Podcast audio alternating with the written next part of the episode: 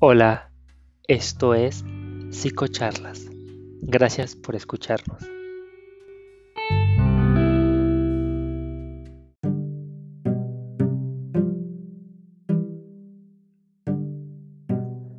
Bienvenidos y bienvenidas a nuestro primer episodio. ¿Cómo están? En el episodio de hoy conoceremos la historia de Jorge.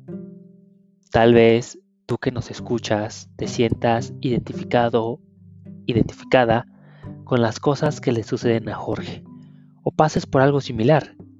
Sabemos que no es fácil, no te preocupes, no estás solo o solo en esto. Sin más, escuchemos lo que Jorge nos quiere contar.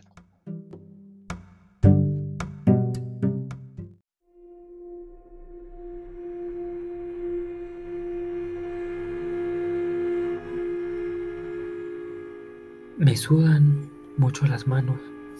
No es normal. Me siento frío. Todos mis músculos están tensos.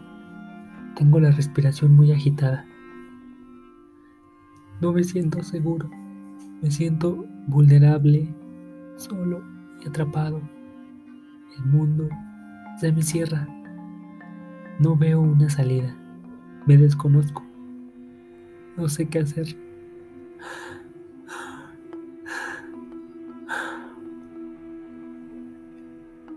Soy Jorge, tengo 29 años y padezco ansiedad. Esto es un poco de lo que vivo cada día.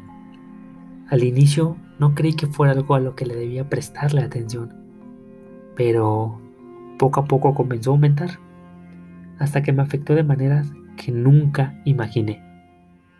Con mi círculo de amistad, con mi familia, en mi trabajo y en mi relación cuando menos te das cuenta, esto te afecta al grado de no saber qué hacer. No tienes el control. La preocupación te invade. Una preocupación excesiva se apodera de ti. Me siento vulnerable en un mundo amenazante con un futuro incontrolable. Así podría resumir cómo me siento. Al inicio creí que esto que me pasaba era normal. Por ejemplo, en mi trabajo, yo estoy a cargo de desarrollar campañas de publicidad para una empresa muy reconocida. Siempre que me pedían algún trabajo importante comenzaban mis síntomas. No podía controlar la preocupación excesiva que sentía, al grado de no poder dormir de manera tranquila, de no convivir con mis amistades o mi pareja, de no poder vivir mi vida de manera normal y tranquila como los demás. Cuando esto empezó a aumentar, comenzaba a evitar estos importantes trabajos que me dejaban. Los delegaba a alguien más, o simplemente no iba a la oficina y fingía estar enfermo. Pero de una u otra manera tenía que hacer el trabajo. No podía esconderme todo el tiempo. Y aunque lo llevaba a cabo, durante todo el proceso me invadía la ansiedad.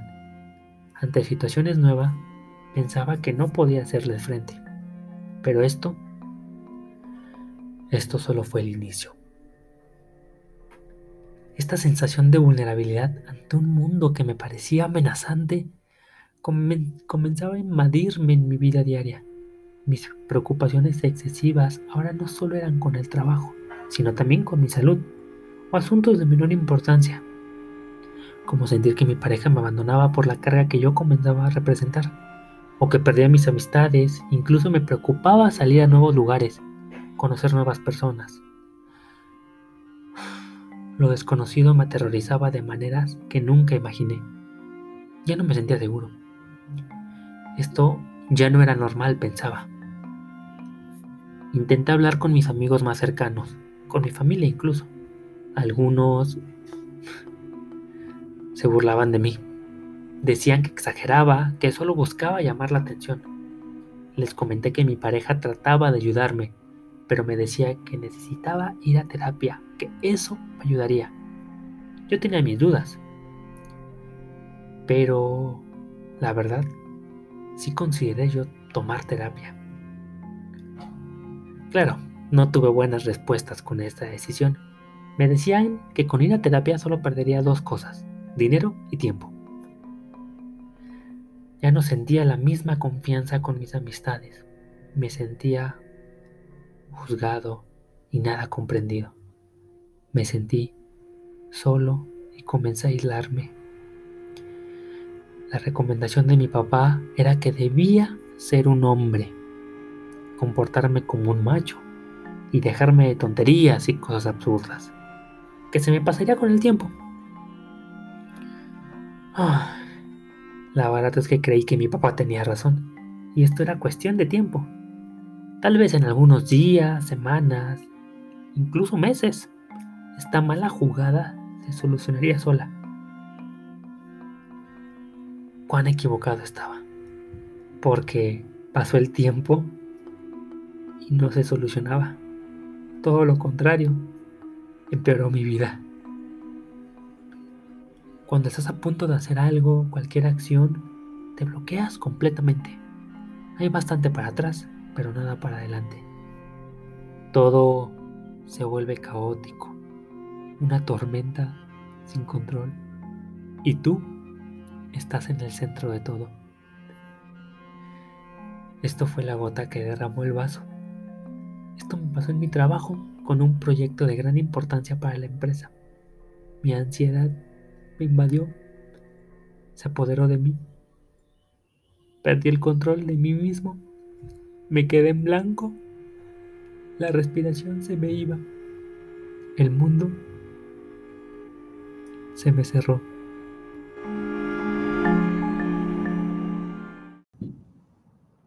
Han pasado algunos meses. He mejorado mucho. Me siento muy bien. Ante cualquier estigma, decidí ir a terapia. Mi, vida cambió.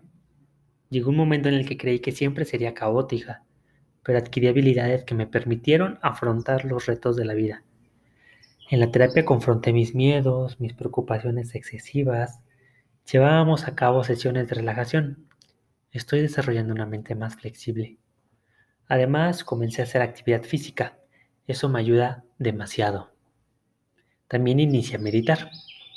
Poco a poco me di cuenta de que tú solo te das para adelante, pero también tú solo te das para atrás.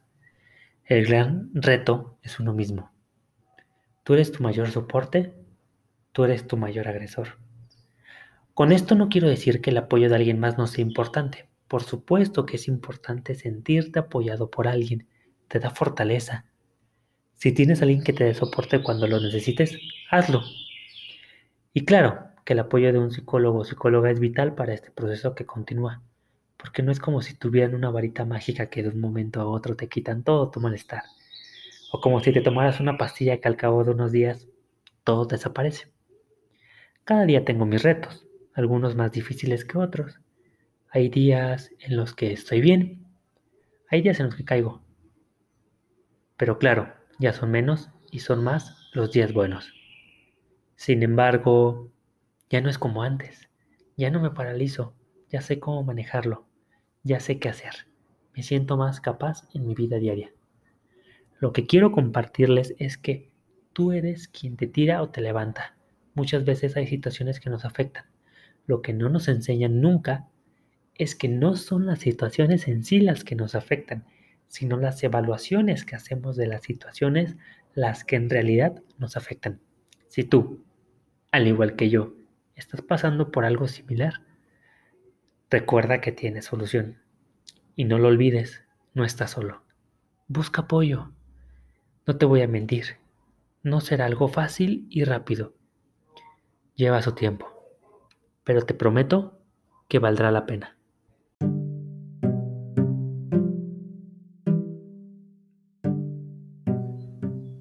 Esperen nuestro siguiente episodio donde les brindaremos una herramienta que les podrá ayudar.